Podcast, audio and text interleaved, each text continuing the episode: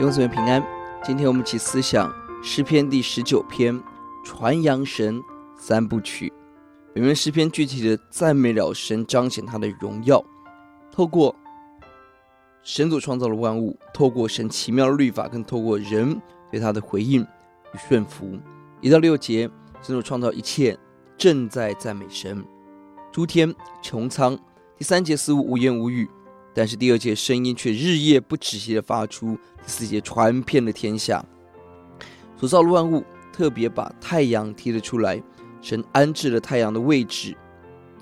注意，太阳离地球太远，地球就冰冻了；太近，则地球就烤焦了。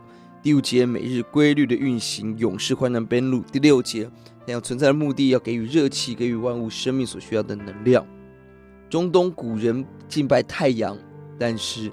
启示中，太阳只是神的受造物，我们要敬拜神。而七到十节进一步提到了神的话语，彰显、传扬神。这里用了六个名词来描述神的律法。律法是神启示的总结，法度是真理，训词命令、道理、典章，强调了神给我们话语的完全。神的话语是怎么样？是全备的，是确定的。是正直的，是清洁的，是真实的，带给我们苏醒、智慧、快活与明亮，是圣经能为我们所做的事情。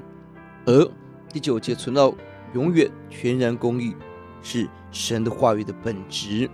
这里更清楚看到了神的话语与神要带给我们的祝福。要讲第七节，耶华的律法全备，能苏醒人心；耶华的法度确定，能使愚人有智慧。神的话语很多的功能，但最第一个重要的是我们的心苏醒。这所有福气最重要的，如果没有苏醒，就看不到神的旨意，无法分辨善恶的是非对错。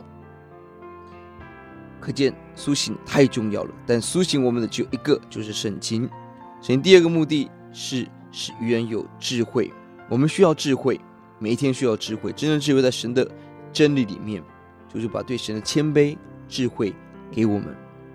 万物传扬神，律法传扬神，更美的是你我生命的选择圣洁传扬神。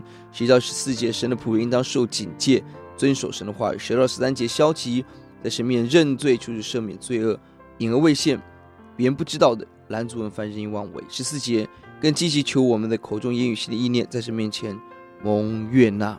何等的奇妙！你我的圣洁加入天地律法传扬神的行列。我们祷告。